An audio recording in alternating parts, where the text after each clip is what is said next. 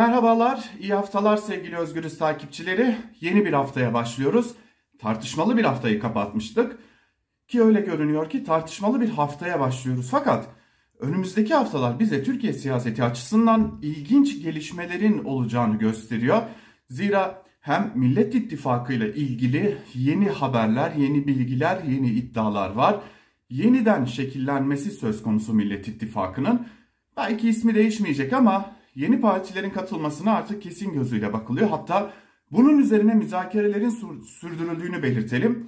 Hem belki uzun zamandır beklenen e, bir açıklama yani özellikle de e, Gelecek Partisi, Deva Partisi, Cumhuriyet Halk Partisi, İyi Parti, Demokrat Parti, belki Saadet Partisi gibi partilerin liderlerinin ortak bir açıklama yapması söz konusu olabilir ama ilk gelişmenin Gelecek Partisi'nden geleceğine artık kesin gözüyle bakılıyor. Şimdi ayrıntılarına bakalım.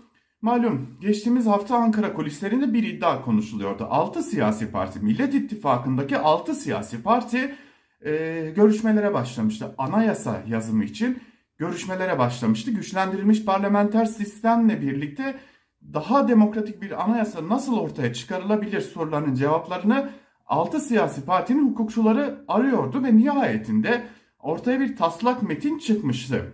Hatta CHP lideri Kemal Kılıçdaroğlu Aralık ayının sonuyla Ocak ayının başında gazetecilerle bir araya geldiğinde e, bir konunun üzerinde duruyordu. Önümüzdeki haftalarda bu konuya dair özellikle Ocak ayı içerisinde siyasi parti liderleri bir araya gelir ya da gelmez kamuoyuyla bu metni paylaşmayı planlıyoruz demişti. Lakin Ankara kulislerinde dolaşan bir iddiaya göre, geçtiğimiz hafta dolaşan bir iddiaya göre Gelecek Partisi lideri Ahmet Davutoğlu bu metni şimdi imzaya açmayalım, biraz daha bekleyelim noktasında bir öneri götürmüştü. Hatta e, bu noktada da görüşmelerin tıkandığına dair bir takım iddialar söz konusuydu. Hatta Gelecek Partisi'nden bazı isimler de bu iddiaları yalanlamıyor. Bir tıkanmadan söz etmiyor ama sabırdan söz ediyorlardı.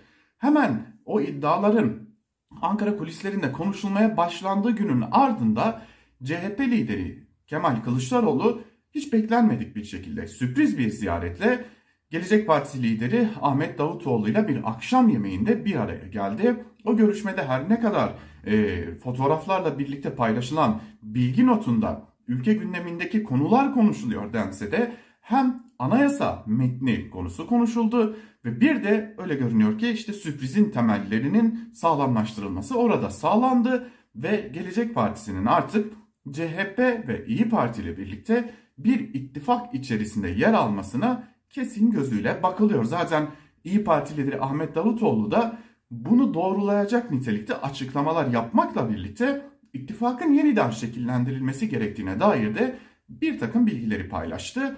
Hatta iddia o ki Millet İttifakı'nın adının değiştirilmesinin bile söz konusu olabileceğine dair bazı iddialar Ankara kulislerinde dolaşsa da Millet İttifakı isminin oturması nedeniyle yani artık tam anlamıyla kamuoyuyla e, bütünleşmesi nedeniyle buna hem CHP hem İyi Parti biraz mesafeli bakıyor. Bunu da belirtmekte fayda var.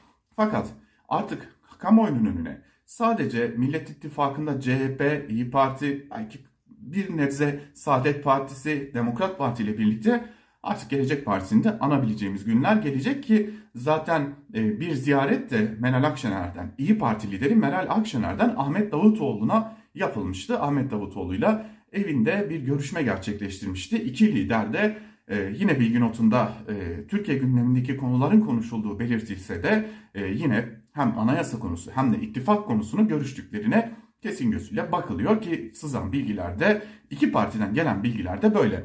Önümüzdeki dönemde Deva Partisi'ne ilişkin de gelişmelerin olmasına bir yerde kesin gözüyle bakılıyor demek mümkün. Yani Türkiye siyasetinde daha geniş bir ittifak e, karşımıza çıkacak gibi görünüyor. Millet İttifakı içerisinde e, Cumhur İttifakı'nın karşısında demiyoruz çünkü görüştüğümüz Millet İttifakı'nın iki önemli partisi yani hem CHP hem de İyi Parti'den isimler biz Cumhur İttifakı'nın karşısında değiliz, milletin yanındayız sözünü özellikle tekrarlıyorlar ki bir Erdoğan karşıtlığı, bir AKP MHP karşıtlığı üzerinden bir gerilim noktası yaratılmasın diye bu konunun da özellikle altını çiziyorlar. Şimdi başka bir tartışma konusu malum geçtiğimiz hafta Enes Kara'nın yaşamını sonlandırması nedeniyle CHP lideri Kemal Kılıçdaroğlu'ndan net bir tutum gelmediği iddialarıydı. Bu konuya ilişkin de bilgileri sizlerle paylaşmıştık. CHP sorunun esas kaynağını iktidarda görüyor ve tarikat ve cemaatlerden önce iktidarın kendisinin tartışılması gerektiğini, iktidarın bu konuda esas sorumlu olduğunu ve bu nedenle bu sorunun çözümünün de iktidar değişiminde olduğunu düşünüyor. Bu nedenle de CHP lideri Kemal Kılıçdaroğlu doğrudan doğruya tarikat ve cemaatler üzerinden bir açıklama yapmak yerine gençlerin neye, nasıl ve kim tarafından mecbur bırakıldığının üstünde durmayı tercih ediyor. Tabi bu konuda e, malum CHP tabanından belirli tepkiler gelmişti. E, hatta CHP lideri Kemal Kılıçdaroğlu'na da danışmanlarının tabandan tepki gelebilir e, notunu paylaştıkları da bir diğer iddia arasında. Fakat e, CHP lideri Kemal Kılıçdaroğlu'nun kafasındaki planı işleme konusunda kararlı olduğu da malum bilinen bir durum. Şimdi bir yanda Türkiye'de artık e, kısmen sağ bir ittifak söz konusu. AKP ve MHP bloğunun dışında sağ bir ittifak söz konusu. Geçtiğimiz hafta bir bilgiyi daha paylaşmıştık. O da HDP, TİP, EMEP, TKP, Sol Parti gibi birçok siyasi partinin özellikle çerçevenin en solunda duran e, siyasi partilerin, sosyalist partilerin e, bir araya geleceği ve bir ittifak oluşturacağı bu demokrasi ittifakının ortaya çıkacağına yönelik bilgilerdi. Tabi bu hafta bu konuya özellikle yer vereceğiz. Zira başka konular var bu konuya ilişkin. Bir yanda CHP'nin içinde olduğu genişleyen bir ittifak var. Bir yanda CHP'nin sosyal demokrat tabanının ne olacağı soruları sorulmaya başlanmış durumda. Yani Türkiye siyasetinde yeni bir ittifak hatta yeni iki ittifak söz konusu. Millet İttifakı'nın genişlemesi ve bir de Demokrasi İttifakı ya da başka bir isimle sol sosyalist partilerin bir araya gelmesi söz konusu ki hem CHP'nin şu an itibariyle izlediği çizgi hem de ortaya çıkacak yeni ittifak Türkiye siyasetinde bazı dengeleri yeniden kuracak. Hatta bu dengelerin parlamentoya yansımasına da kesin gözüyle bakılıyor ve bu dengelerin kurulmasıyla birlikte buna ek olarak Millet İttifakı'nın belki de bazı noktalarda eli de rahatlamış olacak. Çünkü CHP belki de CHP lideri Kemal Kılıçdaroğlu demek daha doğru olacak.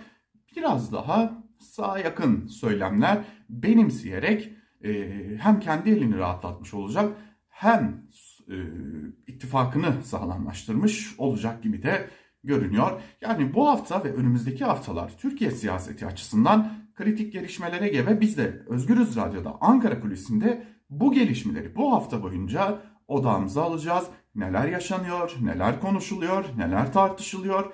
Hem siyasi partilerden hem siyasi parti liderlerinden hem de kamuoyu araştırmacılarından, sosyologlardan bu konunun arka planına dair bilgiler edinip sizlerle de paylaşıyor olacağız. Diyelim Ankara Kulisi'nin bu haftalık ilk programını böyle noktalamış olalım. Yarın yine Özgürüz Radyo'da aynı saatte bir başka programda görüşebilmek dileğiyle. Hoşçakalın.